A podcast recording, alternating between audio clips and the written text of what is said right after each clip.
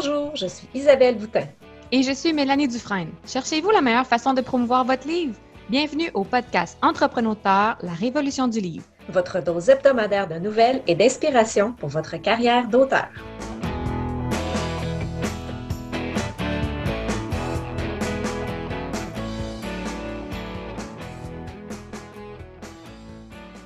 Bienvenue à l'épisode 7.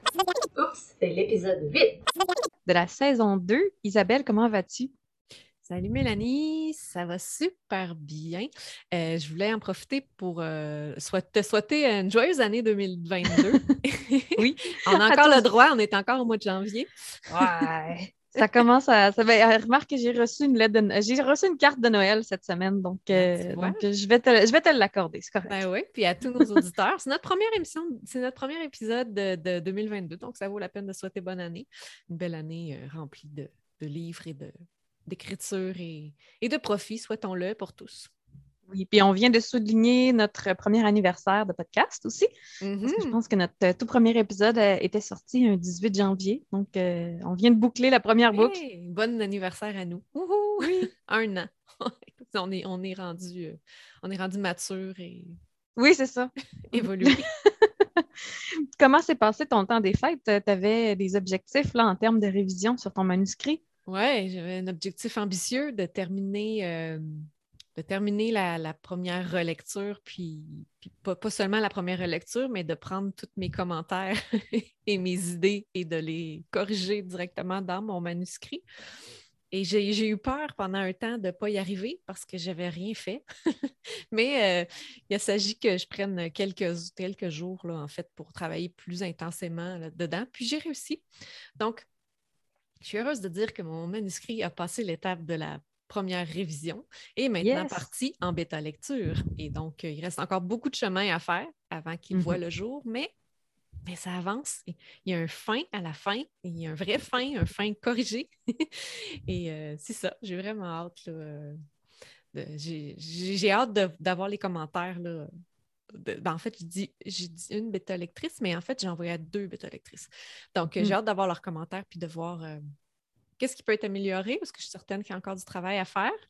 Mais éventuellement, éventuellement le livre se, rapproche de plus en plus d'une date possible de publication. Encore là, je ne sais pas ça va être quand. On verra. Mais de ton côté, je pense que tu as travaillé fort, toi, pour euh, terminer ta fameuse nouvelle. Euh, est-ce que tu as terminé avant qu'on se termine la nouvelle? Euh? Parce que là, moi, moi, je suis abonnée à ton infolette, puis j'ai reçu euh, j'ai reçu des, petits cadeaux dernièrement. Donc, euh, peux-tu nous en parler un petit peu? Ben, en fait, euh, la nouvelle était écrite, je pense que je l'avais écrite au début de l'automne. Donc, elle était écrite. Il me restait juste à faire les dernières, les dernières corrections. je fais aussi généralement une relecture à voix haute. Donc, c'était plus ça qui me restait à faire. Puis ensuite, la mise en forme. donc, c'est, euh, ça a été ça qui m'a occupé un peu avant les fêtes. Puis après ça, ça a été juste de, formater le fichier puis de l'envoyer euh, à l'infolette. Mm-hmm. Donc, c'est un bonus euh, dans l'univers fantasy urbain de, la série Windigo. Puis ça se trouve être un peu un, deuxième épilogue, si on veut. C'est un week-end en amoureux des deux personnages principaux. Puis il y a une petite aventure aussi au travers. C'est c'est à la date de la Saint-Valentin, donc c'est un peu un mhm. prétexte aussi pour euh, développer la relation amoureuse puis montrer, tu sais, c'est quoi, comment ça évolue, comment ça se passe. Un prétexte pour écrire euh, de la romance, essaye pas. Oui, c'est ça, c'est ça, des bisous. Mon chum, mon conjoint à la relecture, euh, bon, il s'est, il s'est, il s'est plié au, jeu, mais c'était pas nécessairement sa lecture préférée. mais il a, il a, quand même mis son chapeau de professionnel, puis il a fait ça avec, avec dignité. Donc, c'était vraiment génial. Puis, puis donc, ma stratégie, c'est que c'est un cadeau aux abonnés de l'infolette, mais je veux le mettre dans une intégrale. Donc, je vais regrouper les trois tombes de. Mais là, tu te plais pas, mais mes abonnés ne sont pas encore au courant. Mais donc, je vais, je vais, je vais regrouper les trois tombes puis je vais offrir une intégrale. Donc, euh, en e-book, ça va être les trois tomes euh, avec la, nouvelle euh, dans, qui va être dans l'abonnement Kindle. Et pour le format physique, ça va être un, dans le programme bêta d'Amazon pour les couvertures rigides. Donc, ça va être un gros livre de, je pense, c'est 7, 7 pouces par 10, 450 pages Donc, ça va être un peu comme une édition spéciale de collectionneur. Un Mais sinon. Wow. euh, sachant que ça, ça s'en venait, puis comme je m'étais donné de congé d'écriture pendant le temps des fêtes, euh, trop de temps libre, c'est comme pas assez. Donc, euh, j'ai Mhm. fait l'intégrale de Dominic Scamp, ma série de science-fiction. Donc, ça m'a servi un petit peu de test là, pour euh, la mise en page, télécharger ça, écrire mon résumé. Donc, ça, ça a été un peu un, un- un- un- un essai que j'ai fait en début janvier. Puis ça a été le fun de voir les ventes parce que le- je dois avouer que la- la- les ventes se sont un peu essoufflées au niveau de cette série-là. Ouais. Puis euh, ma dernière promo a été moins efficace que la précédente. Puis tranquillement, je voyais un petit déclin, même si ça reste stable. Ben, euh. En déclin, mais euh, quand même, c'est pas euh, c'est rien de trop déprimant. Puis euh, le- le- le- l'intégrale a fait des belles ventes, puis une belle visibilité, s'est glissé dans le top 100 de la Space Opera sur le point .fr. Donc, euh, donc je suis contente. C'est un, c'est un- c'est un beau test. Mm. Puis ça me rend optimiste là, pour, euh, pour la suite des choses avec Windigo. Tu me donnes envie de faire une intégrale de Fort Mm. Victoire en version hardback. Et euh, je pourrais en profiter pour réviser. là. Il y a certains, certaines coquilles qui sont ressorties là, euh, dans le tome 1 plus, pré- plus précisément. Il y avait beaucoup plus de coquilles dans le tome 1 que dans le Mhm. tome 2. Ils n'ont pas suivi le même processus de révision. Mais euh, ouais, je pense que ça, ça me donne le goût. Mais... Ah, c'est le fun. C'est Ouais. le fun aussi pour, euh, pour les, les lecteurs, les lectrices. Puis je pense que je vais peut-être euh, faire tirer aussi, en profiter faire un petit concours, peut-être tirer une copie de, de l'intégrale. Sais, question de, Mhm. de, de générer un peu d'engouement, puis redonner un peu de visibilité parce que j'ai une sortie en mars. Donc, euh, question de rester frais en mémoire. Là. Je veux dire, mon- ma dernière sortie date de, de septembre, donc, euh, donc on ne veut pas nécessairement. On sait que des fois l'intérêt diminue ou s'essouffle, donc euh, Ouais. peut-être juste relancer. euh, Bonjour, je suis là. Une belle stratégie marketing. Et justement, aujourd'hui, on va parler un peu plus marketing avec notre invité euh, de la semaine que tu as rencontré. Peux-tu nous le présenter? Oui, Jérôme Villaleton est un blogueur, euh, youtubeur euh, qui est présent depuis, euh, je pense, plus de quatre ans. Donc, qui s'est placé comme formateur au niveau des, au- des auteurs indépendants. Donc, il y a vraiment beaucoup, beaucoup de ressources. Je pense qu'il publie un article par semaine sur toutes sortes de choses. Des fois, c'est très, très technique. D'autres fois, c'est plus sur l'écriture. Donc, il y en a pour tous les goûts. Tout le monde peut y trouver son compte. Et tout récemment, il a lancé euh, un guide donc euh, sur euh, pour les stratégies. Puis je pense que tout le monde, tout le monde a gagné à cette lecture-là. Donc, euh, je l'ai invité à venir nous la présenter. Génial, on s'en va écouter ça.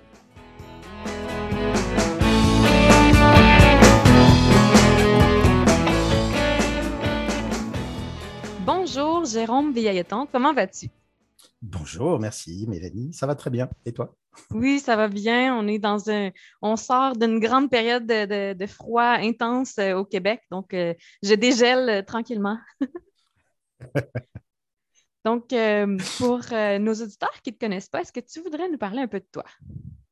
Ah oui, donc je suis Jérôme Vialeton. Je suis auteur auto-édité et blogueur et un petit peu youtubeur, mais surtout blogueur sur un, un- site qui s'appelle euh, écrire et être lu.com euh, dans lequel je donne régulièrement des conseils aux auteurs, auto-édités ou non, sur euh, les méthodes d'écriture, de publication et de promotion de, de leurs livres.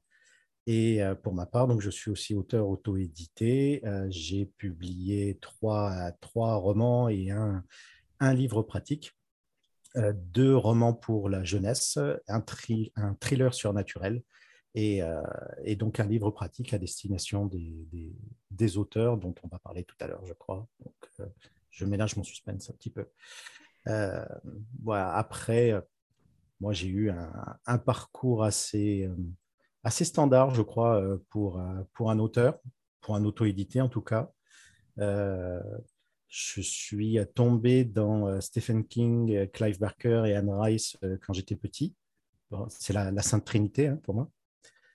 Je dévorais leurs histoires et j'en suis venu assez, naturellement à, vouloir écrire les miennes. Donc, euh, j'ai écrit mes histoires, je prenais des cahiers de travaux pratiques, voilà, je me faisais plaisir, personne d'autre les lisait, sauf, quand je les montrais aux copains qui, qui s'en fichaient un petit peu, qui préféraient jouer au foot. Et puis, bah, la famille qui me disait Oui, c'est bien, mon fils, va mettre la table hein, maintenant. donc, du coup, pendant une vingtaine d'années, bah, ma passion d'écriture, c'était un petit peu en dents de scie, hein, ça retombait. C'était toujours présent. par moments, je me mettais à écrire des nouvelles ou des scénettes ou des pièces de théâtre mais ça finissait toujours par retomber parce que euh, j'étais toujours dépendant des autres, en fait. Et ça, pour moi, c'était un vrai problème. Il y avait toujours un comité de lecture euh, des metteurs en scène pour le théâtre. Et il me manquait le, le, canal, la, méthode pour que ça devienne un mécanisme dont j'aurais le contrôle. J'avais vraiment besoin de plus dépendre des autres. Mais ce n'était pas encore très, très clair dans ma tête. Et en 2017, j'ai découvert l'auto-édition et là, ça a fait ding. il y a une petite ampoule qui s'est allumée là sous mon crâne parce que tout d'un coup, euh, j'avais cette possibilité d'écrire des histoires, de les publier, de les rendre accessibles aux gens pour qu'ils aient la possibilité de les lire, de les aimer ou pas d'ailleurs. Mais enfin, ça ne dépendait que de moi. Et en fait, euh, d'une passion pour l'écriture, c'est devenu une passion pour l'auto-édition. Donc c'est là, en 2018-2019, que j'ai publié les deux premiers tomes d'une série jeunesse qui s'appelle Charlie et le magicien invisible, qui se sont très peu vendus, on va être honnête, euh, même si je me suis beaucoup agité sur les réseaux sociaux comme Twitter ou surtout Facebook. Et c'est là que j'ai compris que l'auto-édition, ça allait me demander plus que de savoir écrire des histoires, parce que c'est très joli d'avoir le contrôle sur tout, c'est génial même, mais ça signifie aussi qu'on doit s'occuper de tout soi-même, euh, que ce soit l'écriture évidemment, mais aussi la publication et le marketing. Alors j'ai décidé de me former à tout ce qui me manquait, notamment le, marketing digital, puisqu'aujourd'hui c'est certainement euh, le meilleur moyen pour faire connaître ces livres. J'ai suivi des formations en ligne, j'ai lu euh, pléthore de, livres sur le sujet, j'ai fait mes propres expérimentations, j'ai fait mes tests euh, grandeur nature. Et donc, j'ai créé mon blog Écrire et être lu, euh, dans lequel je partage mes connaissances et mon expérience dans des articles et dans des vidéos. Euh, en 2021, j'ai publié deux livres. Pronostic, qui est un thriller surnaturel que j'ai eu le plaisir, la chance et le privilège de voir dans le top 50 de sa catégorie pendant 3-4 mois d'affilée. Et un livre pratique qui était à destination des auteurs. Donc, euh, vendre son livre quand on n'a pas le temps et pas d'argent, qui est sorti début décembre et qui a reçu un joli accueil, puisque j'en ai vendu à peu près 150 euh, exemplaires euh, pendant les 30 premiers jours. C'est un titre accrocheur d'ailleurs. Et c'est ce qui m'a poussé à, t'inviter aujourd'hui, parce que ça a accroché ma curiosité à moi aussi. Et on se rejoint vraiment sur ce point-là, parce que moi aussi, quand j'ai commencé à faire mes premières recherches en auto-édition, c'était l'autonomie l'indépendance, donc d'avoir, euh, de contrôler toute la chaîne de production. Euh, j'avais déjà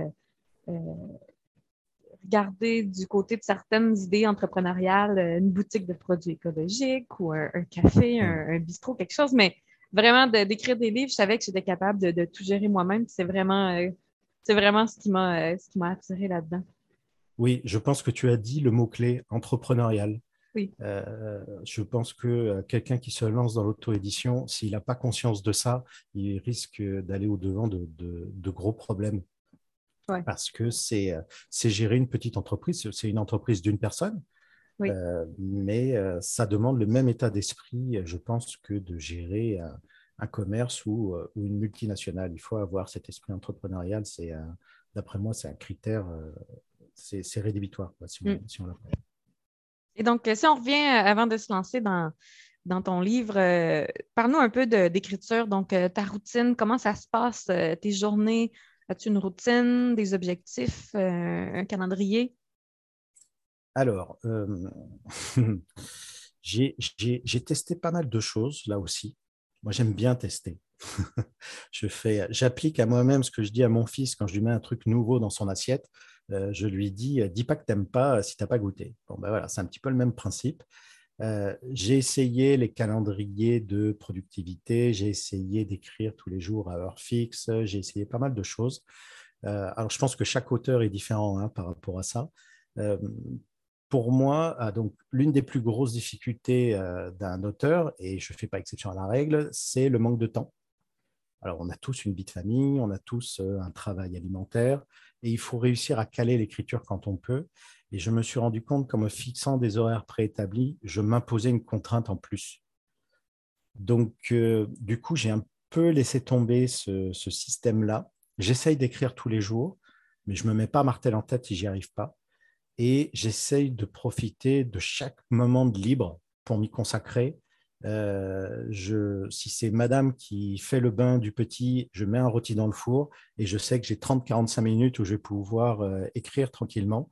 Et, euh, et, voilà, et quand le four fait ding, ben, je me lève et je vais, je vais mettre la table.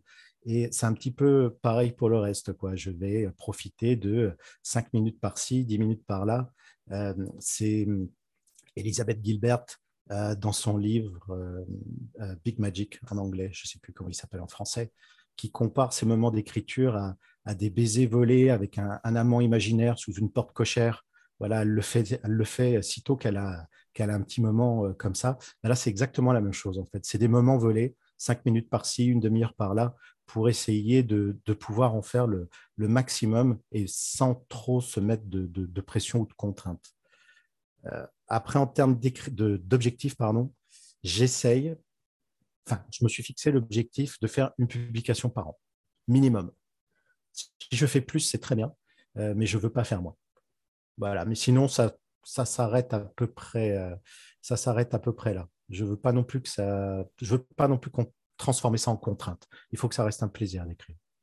Donc, une fois par an pour rester frais à la mémoire des lecteurs, pas tomber dans l'oubli, mais sans nécessairement, euh, comme tu dis, mettre une contrainte sur ta, productivité. Hmm. Donc, euh, donc, tu disais, je pense que tu as, un travail à temps plein euh, qui n'est pas l'écriture. Donc, est-ce que c'est un projet de vie pour toi? C'est quoi tes plans moyen long terme? Est-ce que ça va rester un, projet à temps partiel? Oh que oui, c'est un projet de vie.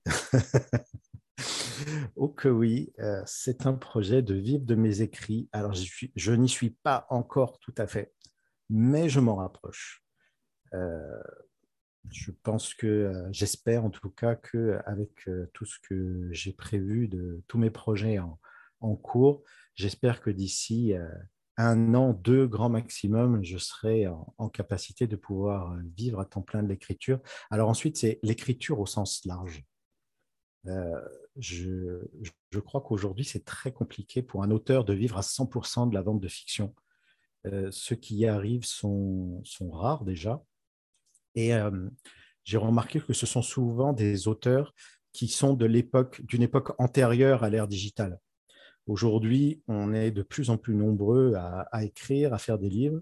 Et je pense que si on veut vivre de l'écriture aujourd'hui, et d'ailleurs si on regarde ceux qui en vivent vraiment, ils ne font, ils font pas que de la fiction. Ils font ils vendent des, des formations en, livre, en ligne, ils font des livres pratiques, ils font de la correction pour d'autres auteurs, ils font du coaching littéraire, ils font du design de couverture, ils font de la rédaction web. Tout ça, ça gravite autour de l'écriture et ça représente très souvent une, part importante de leurs revenus, pour ne pas dire la, plus grosse partie.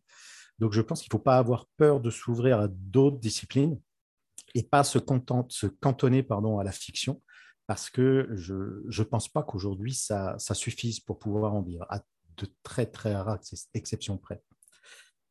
Euh, voilà, après, euh, oui, j'ai des projets, effectivement, euh, pour 2022. Le, le premier, c'est de créer un grand événement de, formation pour les auteurs autour du lancement d'un livre. Parce que c'est vraiment, je pense, l'étape clé quand on, veut, quand on publie un livre, c'est la, la, partie du lancement. je pense que c'est c'est le point sur lequel il ne faut pas se planter. Donc, euh, réussir son lancement quand on a déjà un petit lectorat ou un gros lectorat, c'est déjà une chose, et ce n'est pas forcément évident. Mais surtout, c'est réussir son lancement quand on commence à zéro, qu'on est complètement inconnu, qu'on lance son tout premier roman. Comment est-ce qu'on fait pour réussir un lancement? Donc, voilà, il y a tout un, événement comme ça euh, de formation que j'ai prévu de lancer euh, en euh, mars-avril que je ferai gratuitement. OK. voilà, au, moins sur une, au moins sur une période limitée. après, peut-être que l'accès aux vidéos sera payant, mais en tout cas, l'événement lui-même sera, sera gratuit. voilà, donc ça, après, je suis, je suis, en train de, de travailler dessus. J'espère que ça, que ça amènera beaucoup de monde et que ça va, ça va aider beaucoup de monde. Et ensuite, j'ai un autre projet pour 2022 qui, là, est plus euh, tourné fiction. C'est la publication du premier tome d'une saga de Dark Fantasy sur lequel je travaille déjà depuis euh, presque un an, qui s'appelle Les Terres divisées. Et euh, voilà, j'ai prévu de sortir pour, on va dire, dernier trimestre de l'année. Et un recueil de nouvelles qui se situe dans le même univers que, que la saga, que je mettrai gratuitement aussi à disposition sur mon site auteur. C'est génial. Une belle année en perspective. Toujours. J'ai toujours de quoi s'occuper. Donc, si on, tombe du côté obscur, euh, comment vois-tu le marketing? Est-ce que c'est un mal nécessaire, un plaisir, un défi? Alors, un mal nécessaire, oui, sans aucun doute. Euh, si, si tu veux être lu, je crois que tu ne peux pas passer à côté. On est trop nombreux aujourd'hui. Il y a trop de livres qui sortent tous les ans pour espérer être découvert sans faire un minimum de marketing. je ne pense pas qu'on puisse passer à côté. Ensuite, ça peut devenir un plaisir. Euh, je pense même que ça doit devenir un plaisir.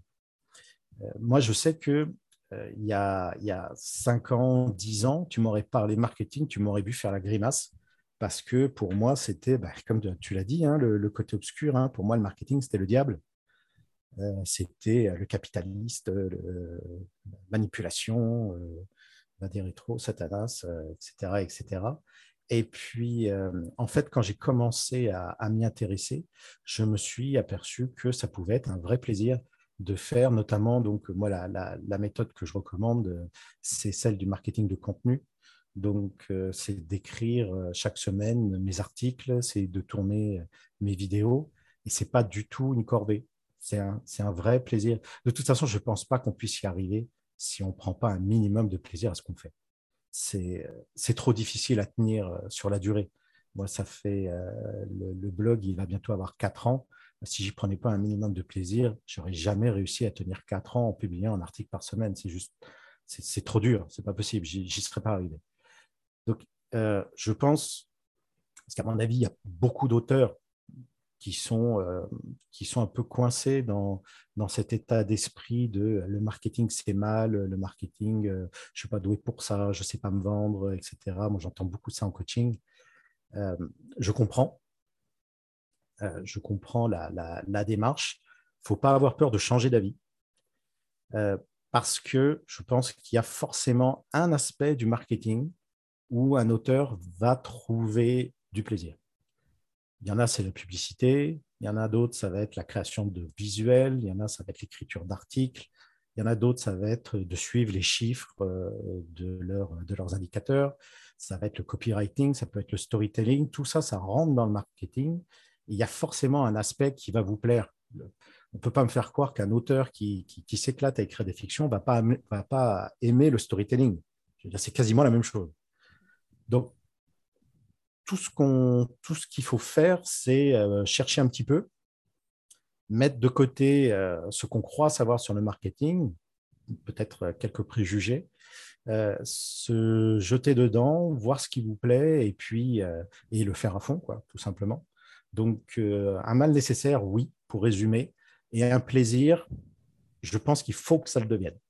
Mm. Sinon, c'est trop dur. C'est trop dur. Enfin, moi, je sais que sans plaisir, je n'y arriverai pas. Donc, pour toi, c'est quels sont tes outils de promotion que tu, que tu utilises ou que tu préfères? Le marketing de contenu, très clairement. je ne dis pas que c'est la seule méthode, il y en a d'autres, mais pour moi, c'est la plus, euh, c'est celle qui, un, qui me correspond le mieux, euh, et c'est une méthode qui a l'avantage de, pouvoir être automatisée. C'est-à-dire que tu peux faire en sorte qu'elle travaille pour toi et ne plus avoir à t'en occuper après derrière. Et ça, c'est absolument génial. Et si tu veux te dégager du temps pour écrire, c'est, d'après moi, c'est la, c'est la meilleure méthode. Donc, comment ça fonctionne Pour ceux qui ne connaissent pas, c'est d'abord, il faut avoir un site auteur qui va proposer du contenu de qualité. Donc, ça va être des articles, euh, des podcasts, des vidéos, euh, peu importe. L'important, c'est que ça apporte de la valeur aux autres. Parce qu'il faut quand même donner une raison aux gens de venir sur ton site et de consommer ton contenu. Ça, c'est le truc à, côté duquel il ne faut pas passer. Il faut que ça apporte de la valeur aux autres. Soit que ça leur apprend quelque chose, soit ça va les, divertir, mais il faut qu'ils aient un intérêt à venir consommer ton contenu. Donc, il faut d'abord aussi se montrer généreux. Tu donnes du contenu et en échange, tu as du trafic. Ensuite, tu vas offrir un cadeau, quelque chose qu'on trouve nulle part ailleurs que sur ton site. Même chose qui va apporter de la valeur à tes lecteurs. Donc, ça peut être un recueil de nouvelles, ça peut être une liste de tes lectures préférées, ça peut être, euh, euh, je ne sais pas moi, une, représentation exclusive en vidéo de ta pièce de théâtre, n'importe quoi là aussi, qui apporte de la valeur au lecteur, qui, au consommateur, qui va euh, répondre à, un besoin ou à une envie qu'il a. Et tu vas lui donner ce cadeau en échange de son adresse email. Tout ça, ça va te permettre de te construire ce qu'on appelle une liste email, euh, un, vivier de lecteurs, de clients, avec qui tu vas pouvoir créer une relation avec eux à travers une newsletter. Je crois qu'on dit infolettre hein, au Québec. les doigts. Les deux, euh, les deux ont été utilisés. Euh, voilà, tu vas créer une relation avec eux au travers d'une infolettre que tu vas leur envoyer toutes les semaines, tous les 15 jours ou tous les mois. Et donc, quand tu as ce, vivier de lecteurs, tu as, tu as une, une, base, tu as ta communauté de fans à qui tu vas pouvoir euh, communiquer bah, les, nouvelles sur ton, sur ton nouveau livre, quand est-ce que tu vas le lancer, tes opérations de promo, etc. etc. Et bon, évidemment, plus elle est grosse, mieux c'est. Mais en fait, tu n'as pas besoin qu'elle soit si énorme que ça. Euh, il y a un, marketeur euh, dont le nom m'échappe qui disait qu'on a, on a, pour vivre de, de la vente de ces livres, on a besoin de 1000 fans, pas plus. Alors, si tu en as 10 000, c'est encore mieux. Mais euh, tu as besoin de, de 1000 vrais fans mm-hmm. pour pouvoir vivre de, des publications de ton livre. Donc, on voit que c'est quand même assez accessible. Oui, c'est le principe du noyau dur. Donc, euh, voilà, parce qu'après, ça fait, après, ça fait boule de neige. Après, euh, tes fans, donc, ils vont, euh, ils vont acheter tes livres, ça va leur plaire, ils vont, ils vont commenter sur Amazon, ils vont partager sur les réseaux sociaux, ça va t'attirer du monde, ça va faire grossir ta lettre, euh, ta, ta, liste email, etc., etc. Donc, c'est voilà, moi ça c'est une méthode moi qui me convient bien, qui convient à beaucoup d'autres aussi, et que que je recommande particulièrement. Combien de temps au, ratio, parce que je comprends que tu as un horaire flexible et que donc euh, tu, ne passes pas nécessairement le même nombre d'heures à tous les jours sur euh, ta carrière d'écrivain, mais quel, est le ratio de marketing euh, versus le temps passé à écrire? C'est très compliqué. alors, c'est très compliqué parce que justement, ce n'est pas un effort continu. C'est-à-dire que euh, le marketing de contenu, tu as un gros effort à faire au début pour tout mettre en place. Et ensuite, une fois que c'est en place, une fois que tu es sur des rails, tu peux te permettre de relâcher un petit peu.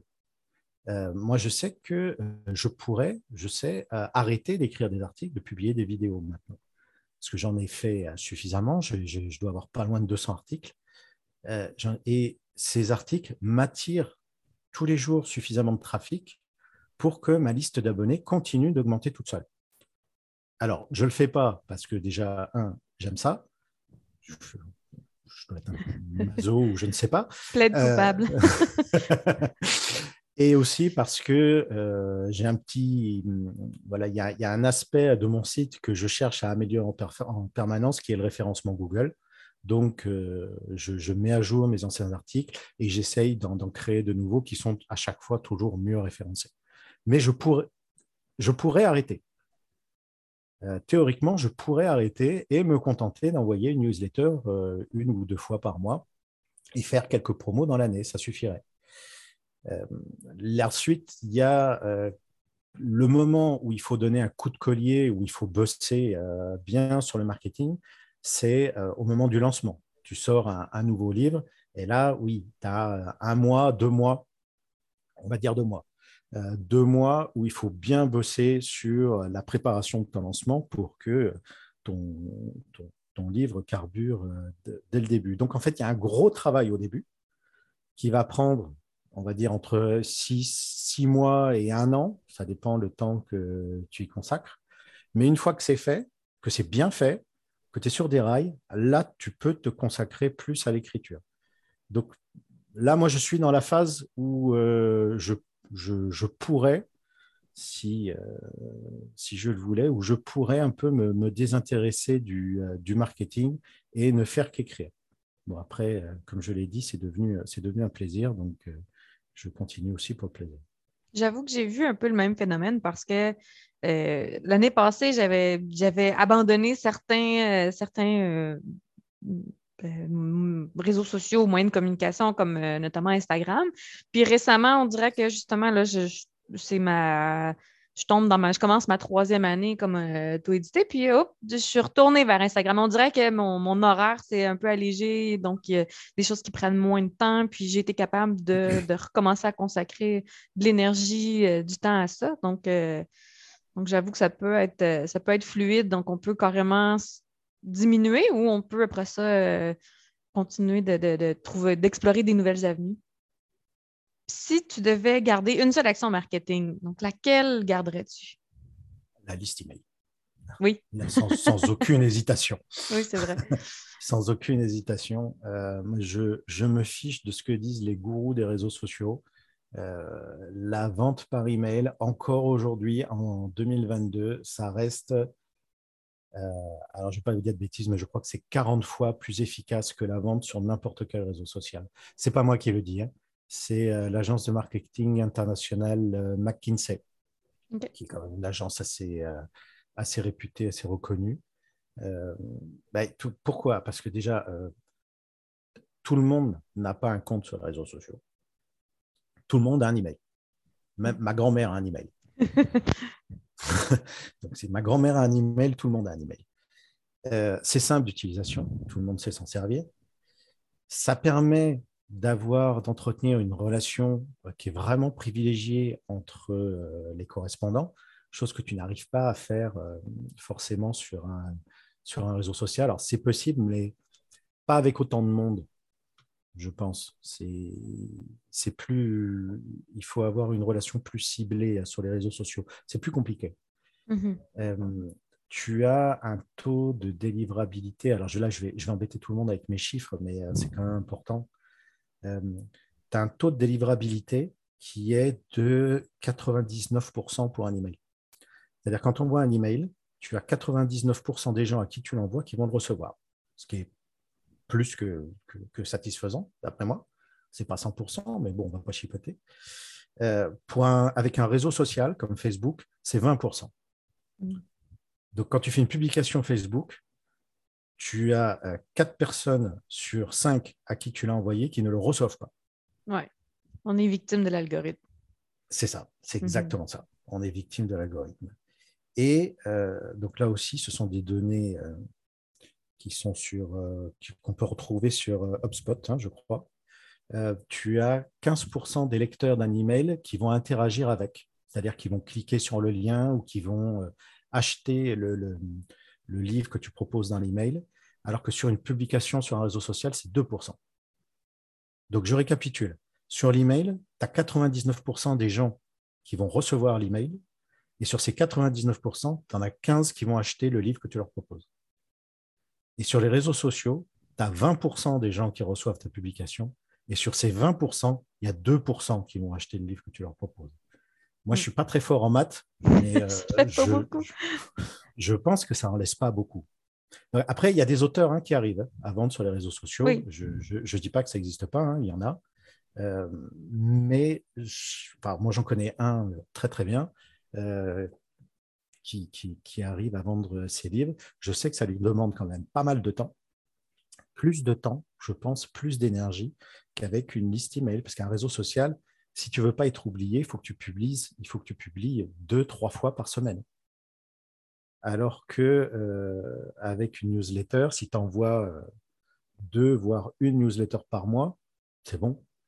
Tu Mhm. restes dans, dans l'esprit des, des gens. Donc, moi, quand je. À résultat égal, tu vois, euh, si j'ai le choix entre publier 3 x 4, 12 publications par mois ou une publication par mois, je préfère une publication par mois. Surtout Mhm. si en plus c'est plus efficace, euh, une publication par mois. Voilà, moi, je- Oui, J'aime qu'on a un bien- temps limité. voilà. C'est c'est toujours un peu le, le- le- le souci que j'ai, c'est de réussir à faire, bah, c'est la loi des 20-80, hein, c'est euh, de, de réussir à avoir 80% de résultats pour 20% d'efforts. Ouais. Ensuite, les 20% de, de résultats qui restent, si je dois, pour, si je dois produire 80% d'efforts pour les avoir, ça ne m'intéresse pas. Paresse et mère d'efficacité. C'est ça. Donc, euh, si on se tourne un peu vers euh, ce que t'offre ton, ton site web, euh, euh, écrire et être lu. Donc, j'avoue que moi, quand j'ai commencé à m'informer, euh, je suis je suis tombée du côté anglophone parce que les auteurs indépendants que j'ai euh, que j'ai découverts en premier étaient anglophones, mais éventuellement, été vraiment heureuse de tomber sur des ressources en français qui euh, venaient corroborer ou nuancer, euh, parce qu'on va s'entendre que le marché francophone n'est pas pareil au marché anglophone. Donc, Mhm. tu offres beaucoup de, de ressources gratuites, donc comme ton blog, ton infolettre. Euh, Qu'est-ce qui t'a poussé à, à offrir cette formation-là? Tu parlais de, de ta propre curiosité au départ, mais qu'est-ce qui t'a poussé à, à la partager? Alors, ça a évolué. Au début, c'était euh, c'était assez égocentrique comme motivation. Euh, au début, euh, j'étais parti du, du- du principe que la meilleure façon de maîtriser un sujet, c'est de l'enseigner. Mhm. Et donc, au début, c'est ce que je faisais. Parce que euh, je me disais, bon, déjà, j'avais j'avais pas autant de lecteurs au début que j'en ai maintenant. Euh, mais je me disais, tu vas tu vas t'obliger à écrire un article sur le marketing digital. Et donc, du coup, pour pouvoir écrire mon article, pour faire quelque chose qui, tienne la route, qui dise des choses intéressantes, ça m'obligeait à me plonger dans le sujet. Je plongeais dans le sujet et en écrivant l'article, je me l'appropriais. Donc, c'était un peu une, façon de, de, m'auto-former. Voilà, c'était un peu. au départ, c'est pour ça que, j'avais lancé le blog. Et puis, avec le temps, donc j'ai eu euh, de, plus en plus de lecteurs, de plus en plus euh, d'abonnés. Ils sont, ils sont un peu plus. On a, j'ai passé la barre des 2000 euh, la semaine dernière. Et et j'ai, développé une vraie relation avec tous ces auteurs qui, qui me suivent sur le blog. Et, j'ai vu avec un grand, grand plaisir une évolution chez beaucoup d'entre eux. Euh, Il y a des auteurs de tout genre, de tout bord, de tout âge, de toute nationalité qui m'écrivent pour me remercier, pour me poser des questions, euh, juste pour prendre des nouvelles des fois quand euh, j'ai loupé. moi, j'envoie ma, newsletter le dimanche. Il m'est arrivé une fois ou deux de louper un dimanche et de recevoir plein d'emails qui me disaient euh, Qu'est-ce qui se passe? T'es malade? T'as t'as des problèmes? Je dis Oui, oui, tout va bien. C'est juste que j'ai pas eu le temps la semaine dernière. Ne vous inquiétez pas, tout va bien.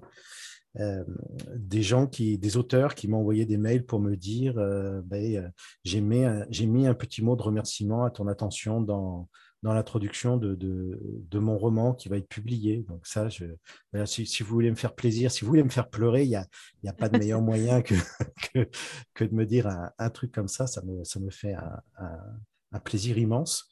Et, euh, et voilà. Et en fait, si, je pense que si j'arrêtais de, de, de proposer ces, ces ressources, ces articles, ces vidéos, j'aurais un peu l'impression de les laisser tomber. Et, euh, et je crois que j'aurais beaucoup de mal à m'y résoudre. Donc, euh, il y a, voilà. Il y a pourquoi j'ai commencé et pourquoi je Mhm. continue. C'est génial. Donc, euh, ton, récent- ton plus récent ouvrage s'intitule Vendre son livre quand on n'a pas le temps et pas d'argent. Donc, euh, c'est, je pense que ça fait écho à la réalité de beaucoup de gens, mais est-ce que tu as choisi ça, ce, ce- ce sujet-là, ce thème-là, en réaction des commentaires que tu recevais ou c'est inspiré de ta réalité à toi? Les deux, mon capitaine. C'est bon. Alors, j'ai eu, eu quelques retours du genre, euh, et je le vois aussi souvent sur les groupes Facebook, euh, j'ai pas le temps pour le marketing. Ouais. Ou, euh, ou une autre variante, euh, je, veux, je veux passer mon temps à écrire, je veux pas le passer à le- je veux pas passer mon temps à vendre. ce, qui revient, ce qui revient à peu près au même. mais donc, c'est en fait, c'est la, c'est la conjonction entre ces commentaires et mon expérience personnelle qui m'a qui m'a donné l'idée de, de, ce livre. Parce que, bah, en fait, comme tout le monde, quand j'ai quand j'ai publié Charlie le magicien invisible, donc qui était mon premier, je savais pas trop ce que je faisais. Euh, j'avais passé beaucoup de temps à écrire mon roman. Je voulais que les gens le lisent.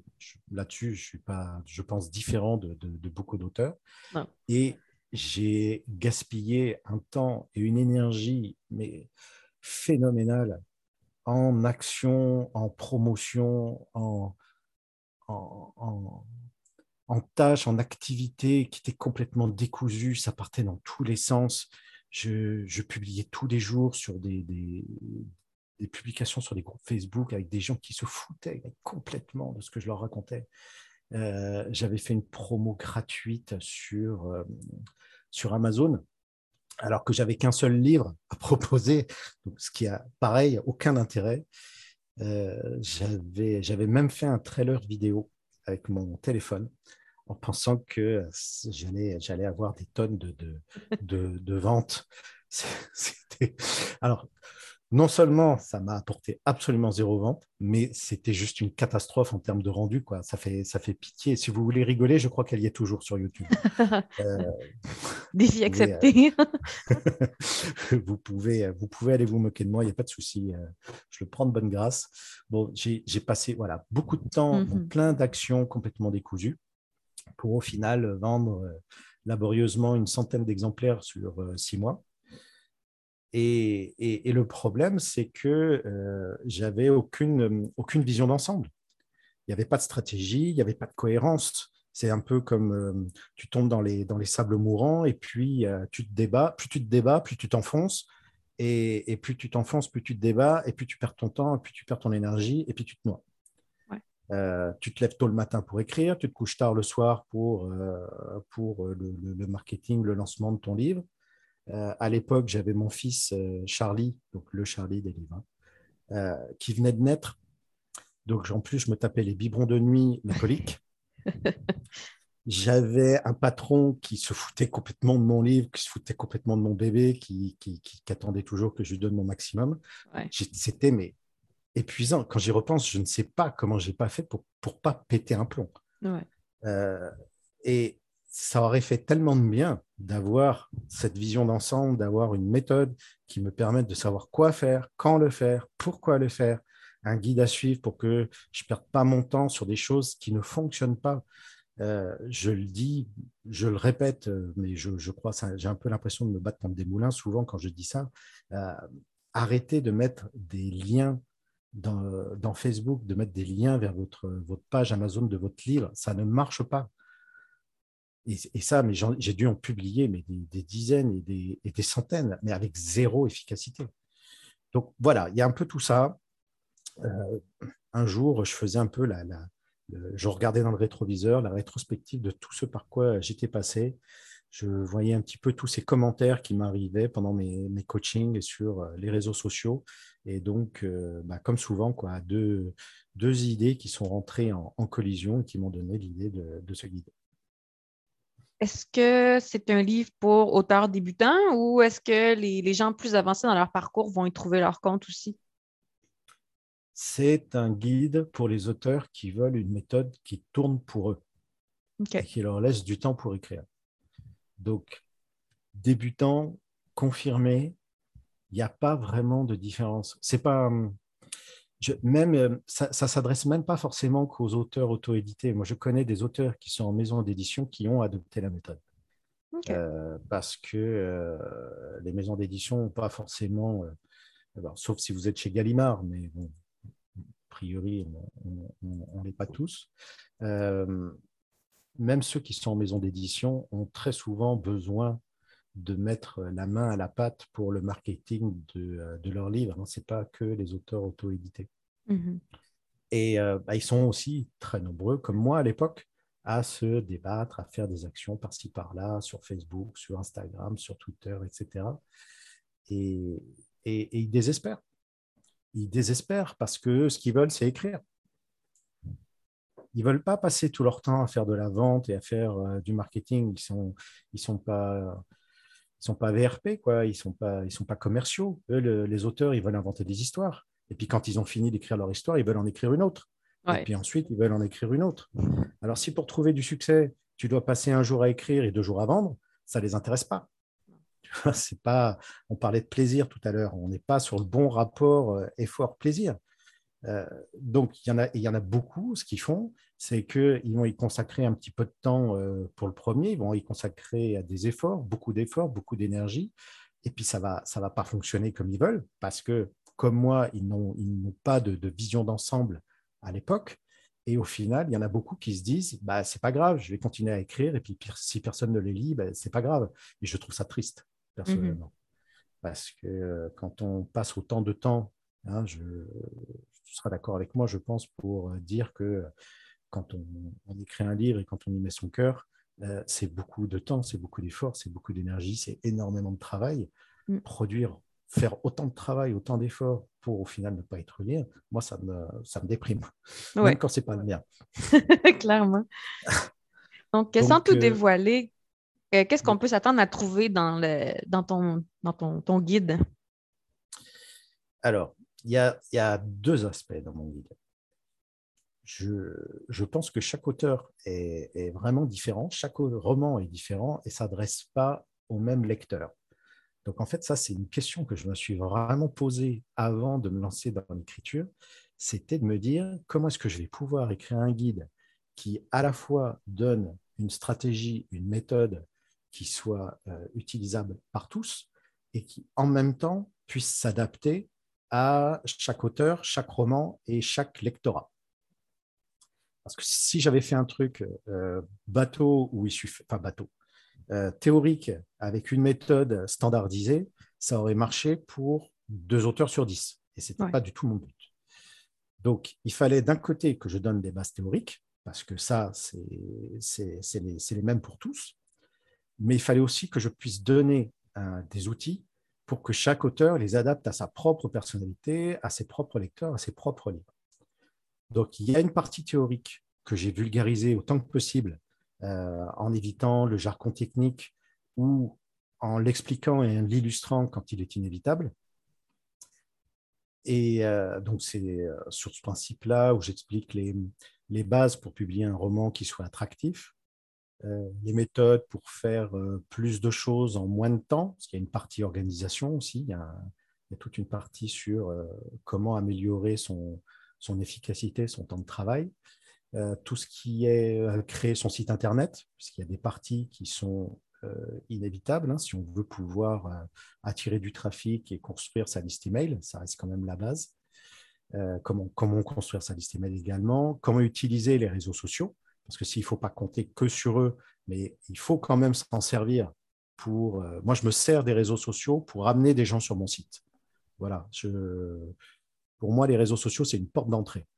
C'est pas, euh, je, ne m'appuie pas que sur les réseaux sociaux, mais je m'en sers. C'est un outil. Mhm. Et ensuite, il y a la partie pratique où c'est l'auteur qui travaille.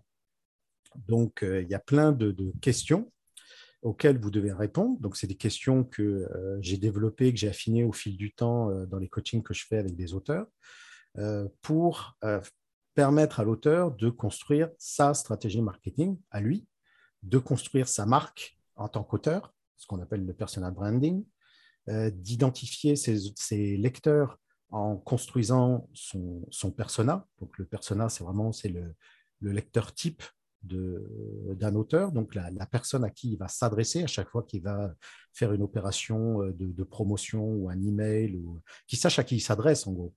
Euh, tu vas pas parler de la même façon à, un lecteur de, de, 16 ans ou à une mère au foyer de 50 ans et plus. Donc voilà, il faut pouvoir identifier son lecteur et aussi de lui permettre de définir ses priorités en fonction de ses objectifs à lui. Parce qu'il y a des auteurs qui vont avoir euh, plus de, facilité, plus d'aisance pour euh, créer une chaîne YouTube, et il y en a d'autres qui vont préférer les messages éclairs sur Twitter. Donc ça, après, c'est un petit peu chacun à sa main.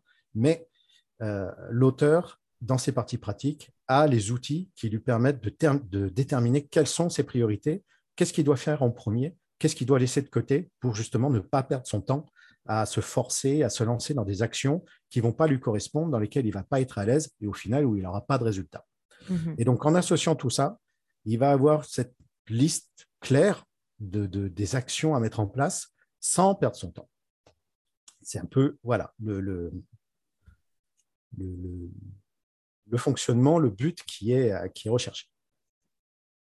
Oui, je pense que la, stratégie et les priorités, euh, moi personnellement, à chaque début d'année, je, me fais un plan avec mes priorités pour l'année à venir. Puis euh, inévitablement, on se retrouve à, dévier un peu, mais justement, si on n'a pas de plan, pas de priorité d'établi, on ne peut pas se recentrer, on ne peut pas pousser de l'avant puis voir la, la, la, globalité de la chose pour se dire euh, est-ce que mes efforts. On ne peut pas faire poser un regard critique d'analyse sur nos efforts si on n'a pas à, la base euh, établi nos priorités. C'est ça, c'est ça. Mm. Et puis, euh, voilà, de ne pas se disperser. moi, j'ai vu des auteurs qui essayaient d'être présents sur Facebook, sur Instagram, sur Twitter, sur YouTube, sur mm. Pinterest. Non, c'est trop. ouais. C'est trop. Tu ne peux, tu peux pas être partout. Tu ne peux pas être bien partout tu peux être mal partout, mais tu peux pas être bien partout. C'est pas possible. Il faut faire des choix. Et donc, en fonction de, plein de choses, hein, bah, de, où sont tes lecteurs déjà Encore, il faut, pouvoir le déterminer. Euh, si, tu, si tu écris des, des, livres pour, euh, pour les, adolescents, euh, tu vas privilégier Instagram. Alors, je ne parle pas de TikTok, hein, je vous le dis tout de suite. là, c'était trop trop nouveau. Pour moi, voilà, trop nouveau, trop. Et puis, j'ai de, des doutes sur la pérennité de TikTok. Donc, euh, j'ai pas voulu m'investir dans TikTok parce que je, ça a un petit côté feu de paille, je trouve, euh, TikTok. Après, je me trompe, hein, peut-être. Hein. peut-être que dans 15 ans, euh, TikTok sera toujours là. Mais euh, voilà, je trouve qu'il y a un effet feu de paille sur TikTok. Et je ne me suis pas senti d'investir de, du temps sur TikTok. J'ai l'impression que ça ne sera pas rentable. Après, ça, c'est ma décision à moi. mais voilà, tu vas, si tu t'adresses à des ados, tu vas plutôt aller sur Instagram euh, si tu t'adresses à des, à, des personnes qui ont 40, 50, 60 ans, tu vas plutôt aller sur Facebook. Si tu as un, lectorat qui est essentiellement composé de femmes, tu vas sur Pinterest. Il y a des, des réseaux sociaux qui sont, euh, qui sont très ciblés en termes de, de tranches de, de, population et euh, il faut les connaître. C'est pour ça que j'en parle aussi dans la partie sur les réseaux sociaux. Il faut les connaître pour savoir où on doit aller pour pouvoir toucher son public. Donc, notre, notre entrevue touche à sa fin. Euh, quel conseil donnerais-tu à un écrivain débutant? De chercher l'automatisation. C'est quelque chose dont on ne parle pas assez dans le monde de l'auto-édition ou de, l'édition, et c'est pourtant tellement confortable. Si vous basez votre stratégie de vente de livres euh, sur un, une méthode qui va nécessiter un travail permanent de promotion, de communication, alors je pense qu'à terme, euh, vous allez devant un problème parce que vous allez finir par vous épuiser. Parce que ce n'est pas ce que vous voulez faire, vous voulez écrire. Ou alors, soit vous allez vous épuiser, soit, soit pire, vous allez baisser les bras et vous allez carrément arrêter d'écrire, ce qui est encore pire. Mhm. Alors que euh, si vous mettez en place un système qui travaille pour vous, vous pouvez mettre le marketing de côté et vous consacrer à l'écriture de votre prochain roman avec euh, un investissement qui devient euh, de plus en plus, de plus, en plus fin, de plus en plus léger. Ah, il disparaît jamais complètement, hein. mais en tout cas de plus en plus léger au fil du temps. Et ça va vous permettre de, pouvoir vous consacrer à l'écriture et de mettre le marketing de côté. Mais ça passe par un investissement initial qui est relativement important. Mais c'est un investissement qui, d'après moi, vaut largement la peine de s'y mettre. Oui. Ah ouais. Dis-nous où euh, nos auditeurs peuvent te trouver donc, euh, en ligne euh, pour tes ressources. Alors, c'est sur écrire et être lu.com. Donc, c'est écrire-et-être-lu.com. Si c'était à refaire, j'enlèverais les tirets, mais c'est trop tard. voilà, pour avoir pour avoir accès à tous les articles que je publie euh, très régulièrement, quasiment toutes les semaines. et également pour avoir accès à vendre son livre quand on n'a pas le temps et pas d'argent, puisqu'il il est en vente exclusivement sur le blog. Vous ne le trouverez ni sur Amazon, ni sur Kobo, ni chez aucun libraire. Vous ne le trouverez que sur le blog. C'est une vente exclusive. Génial. Un gros merci de nous avoir consacré euh, petit, cette tranche de temps pour euh, le podcast. C'est très, très apprécié. Et je suis sûre que nos auditeurs vont y trouver euh, beaucoup d'utilité. Merci à toi, Mélanie. Merci. Ça me fait plaisir. Au revoir. Au revoir.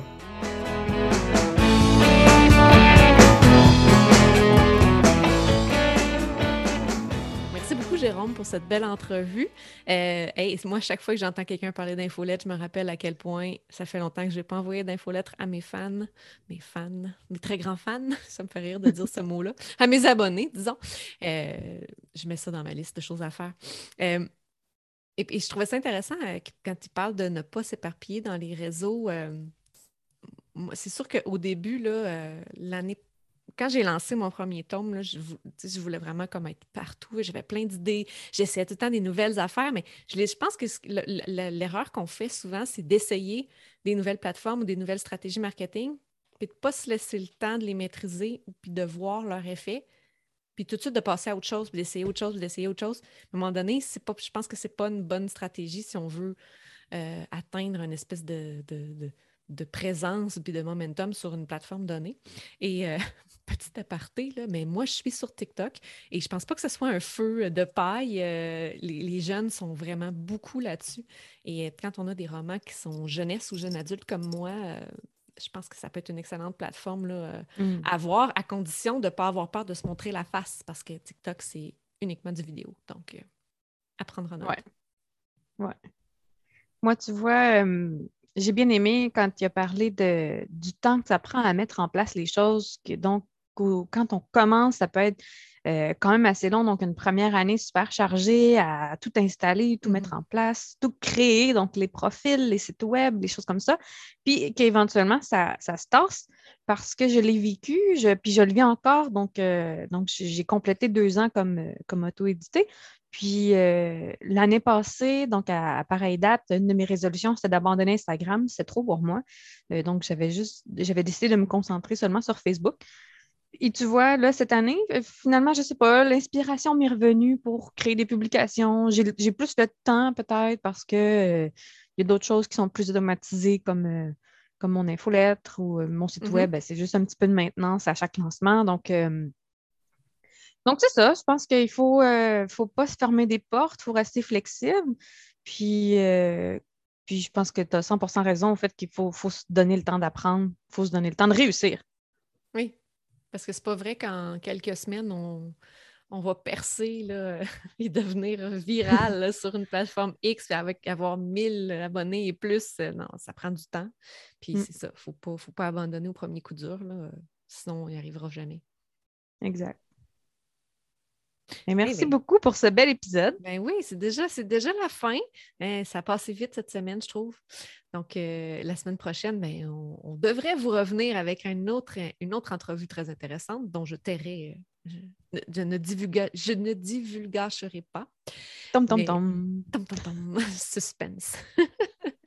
c'est rester à l'affût sur nos notre page Facebook, notre site web et nos différentes plateformes de, de diffusion du podcast. Puis on vous souhaite une belle semaine.